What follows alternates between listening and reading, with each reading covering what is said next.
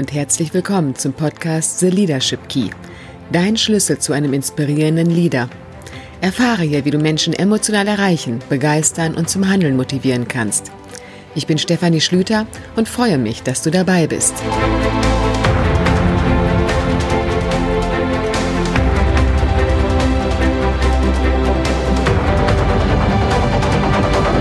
Die heutige Folge ist eine QA-Session, in der ich die Frage beantworte, was du als Führungskraft tun kannst, wenn einer deiner Mitarbeiter die Arbeit schleifen lässt und schlechte Ergebnisse abliefert.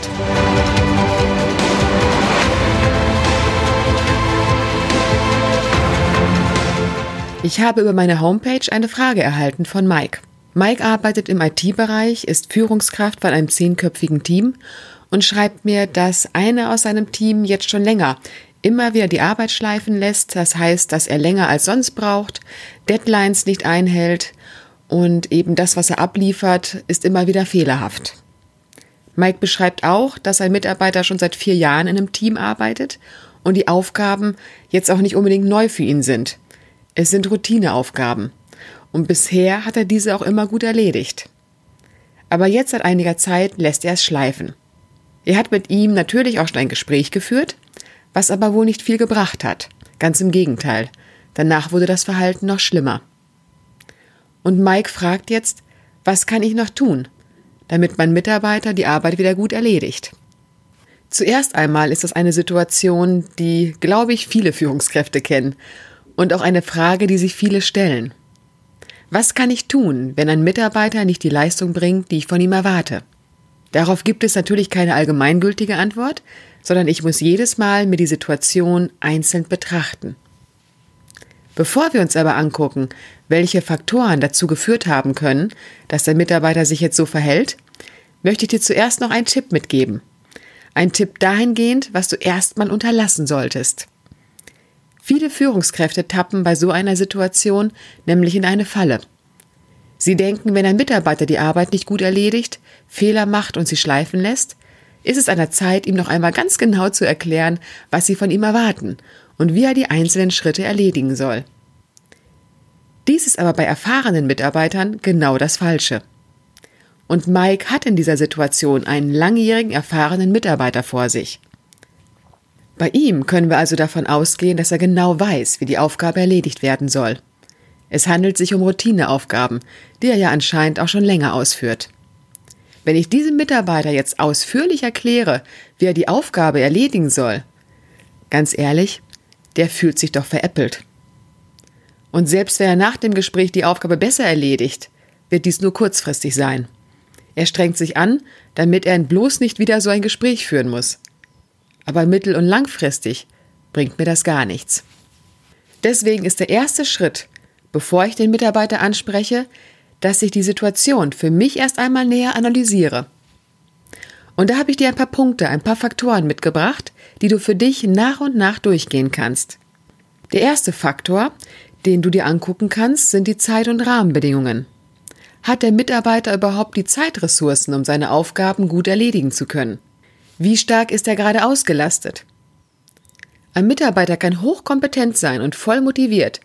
Wenn er aber immer nur unter Zeitdruck arbeitet, sind Fehler vorprogrammiert und die Ergebnisse leiden. Genauso ist es, wenn die passenden Rahmenbedingungen fehlen. Wenn ich zum Beispiel komplizierte Vorgänge buchen muss, aber in einem Großraumbüro sitze mit hoher Lautstärke und vielen Ablenkungen, dann sind auch da Fehler vorprogrammiert. Also Zeit und Rahmenbedingungen sind ein Faktor, der einfach gegeben sein muss für gute Arbeit. In diesem Fall aber glaube ich, dass die Ursache woanders liegt. Und das gucken wir uns jetzt an. Der zweite Faktor ist nämlich die Kompetenz und Motivation von Mitarbeitern. Die Frage, die ich mir immer stelle, wenn ein Mitarbeiter nicht die Performance zeigt, die ich mir wünsche, ist, kann er nicht oder will er nicht? Er kann nicht heißt, es fehlt ihm die Kompetenz und Erfahrung. Dies trifft vornehmlich auf junge oder neue Mitarbeiter zu oder Mitarbeiter, die einen neuen Aufgabenbereich erhalten. In Mikes Fall ist dies jetzt nicht der Fall. Bei Mikes Mitarbeiter, glaube ich, trifft zweiteres zu. Also kann er nicht oder will er nicht, bei ihm ist es, er will nicht. Das heißt, es fehlt ihm die Motivation. Mangelnde Motivation kann natürlich für vieles stehen. Es kann sein, dass er gerade privat viel Stress hat und sich das auf die Arbeit auswirkt. Aber auch das lassen wir jetzt erstmal außen vor. Bei einem Mitarbeiter, der vier Jahre in einem Team ist und die Routineaufgaben irgendwann nachlässig macht, ist meine erste Idee, er ist unterfordert und langweilt sich.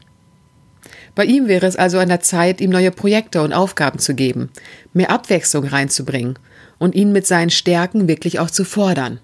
Und auch wenn er einen Teil der Routineaufgaben weitermachen muss, wird sich seine Motivation verändern, wenn er zusätzlich neue für ihn spannende Projekte oder Aufgaben übernehmen kann. Ja, ein weiterer Punkt, den du dir immer angucken solltest, wenn Mitarbeiter in der Performance schwächeln, ist, ob die Aufgabe zu den Stärken und zu der Persönlichkeit eines Mitarbeiters passt.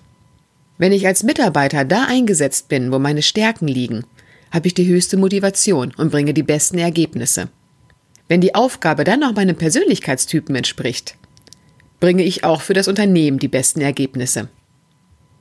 Als Persönlichkeitstyp kann ich zum Beispiel sehr introvertiert und zahlenaffin sein also eine Person, die gerne ganz genau und gründlich eine Aufgabe für sich erledigt. Und dann soll ich plötzlich aber kreative Aufgaben übernehmen, bei denen ich vor einer großen Gruppe sprechen muss. Dann entspricht das nicht meinem Persönlichkeitstyp und kostet mich sehr viel Energie, um diese Aufgabe gut erledigen zu können. Das heißt nicht, dass ich das nicht kann, aber der Aufwand, um diese Aufgabe gut erledigen zu können, ist zu hoch. Die Aufgabe passt nicht unbedingt zu meinem Persönlichkeitstyp. Und als letzten und vielleicht wichtigsten Punkt schaue ich mir immer meine Beziehung zum Mitarbeiter an. Ist diese von Wertschätzung und Vertrauen geprägt? Oder kann es sein, dass mein Mitarbeiter gerade stinkend sauer auf mich ist, weil sich Sachen verändert haben, ich eine Entscheidung getroffen habe, die ihm nicht passt, ich in der letzten Zeit vielleicht auch nicht wirklich präsent war, wenig mitbekommen habe und auch wenig für Gespräche zur Verfügung stand. Da gibt es viele Gründe. Und glaube mir, Ganz oft hat es mit der Beziehung zur Führungskraft zu tun, wenn Mitarbeiter ihr Arbeitsverhalten plötzlich verändern. Zu viel hat sich bei ihnen aufgestaut. Die Loyalität und Motivation lässt nach und damit auch die Arbeitsleistung. Deswegen frage dich einfach mal, was würde dein Mitarbeiter heute sagen, wenn man ihn fragen würde, wie zufrieden er mit seiner Führungskraft gerade ist? Und liegt das Ergebnis jetzt nicht im Optimum, ist es wichtig, wieder stärker am Mitarbeiter dran zu sein, mit ihm zu sprechen, zu gucken, was los ist. Wenn der Mitarbeiter wieder das Gefühl bekommt, dass es dir als Führungskraft ehrlich wichtig ist, wie es ihm gerade auf der Arbeit geht und was seine Bedürfnisse sind. In dem Augenblick fühle ich mich als Mitarbeiter wieder gesehen. Und das ist die Voraussetzung für Motivation und gute Arbeitsleistung. Okay, wenn ich mir also als Führungskraft die Faktoren angeschaut habe, Zeit, Rahmenbedingungen, Kompetenz, Motivation, Stärken, Persönlichkeitstyp sowie die Beziehung zum Mitarbeiter, wenn ich die für mich angeschaut habe, dann habe ich schon mal eine erste Idee bekommen, warum mein Mitarbeiter seine Arbeit gerade schleifen lässt. Und danach geht es darum, dies zu überprüfen. Weil natürlich kann es auch ganz anders sein. Ich führe also jetzt ein Gespräch mit dem Mitarbeiter und gehe offen in das Gespräch rein, um herauszufinden, wie der Mitarbeiter die Situation gerade sieht und empfindet. Und erst danach schaue ich gemeinsam mit dem Mitarbeiter, wie wir die Situation lösen können. Ich gehe also nicht ins Gespräch und erkläre ihm etwas, sondern ich frage nach und versuche zu verstehen. Ich gehe also mit einer offenen Fragestellung in das Gespräch. Sowas wie zum Beispiel, ich möchte gerne mit dir über die Statistikerstellung sprechen, die du für uns machst. In den letzten Wochen war ich überrascht, weil diese immer wieder verspätet und auch mit Fehlern kam. Aber gerade das ist eine Aufgabe, bei der ich mich wirklich auf dich verlassen muss. Das sind Zahlen, die ich weitergebe und die Grundlage für Kalkulation und Budget sind. Ich weiß, dass ich mich sonst immer auf dich verlassen kann, dass du gute Arbeit machst. Deswegen habe ich mich gerade jetzt bei der Statistik in den letzten Wochen umso mehr gewundert. Und aus diesem Grund habe ich dieses Gespräch mit dir gesucht, weil ich einfach wissen möchte, was los ist und ob es dafür einen Grund gibt oder ob ich irgendwas tun kann.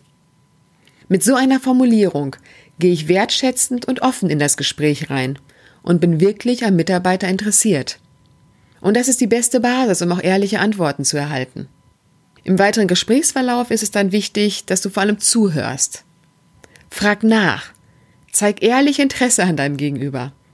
Denn in dem Augenblick, in dem dein Mitarbeiter spürt, dass du ihn wirklich siehst, mit seinen Bedürfnissen, mit dem, was er möchte, was ihn beschäftigt, wenn du diesen Punkt erreicht hast, dann ist das weitere Gespräch ein Selbstläufer.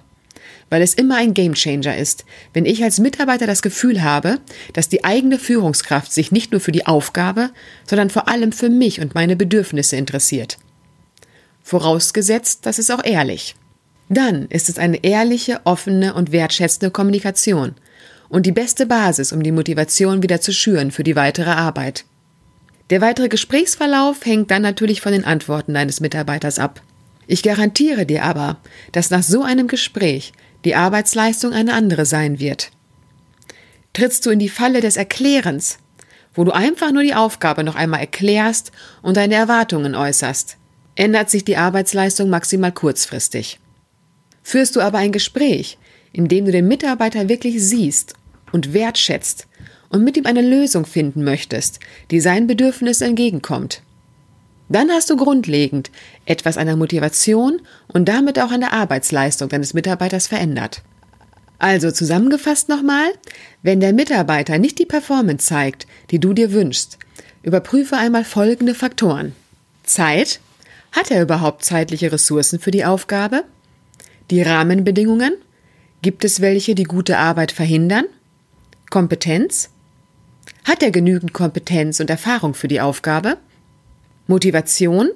Mangelt es vielleicht an Motivation, zum Beispiel aufgrund von Unterforderung?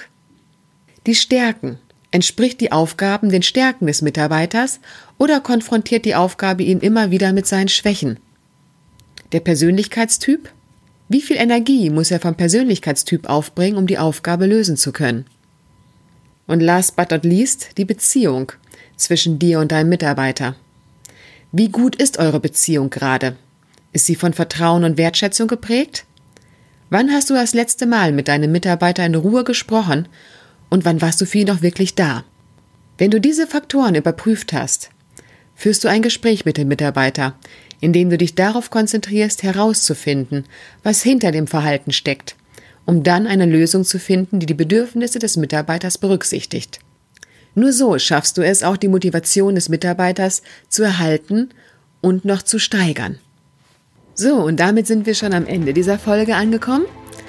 Falls du selber eine Frage zum Thema Führung hast, dann schreib mir gerne. Am besten über meine Homepage stephanie-schlüter.com und dann beantworte ich gerne auch deine Frage in einer der nächsten Podcast-Folgen. Ich wünsche dir nun einen wunderschönen Tag und freue mich auf dich in der nächsten Folge.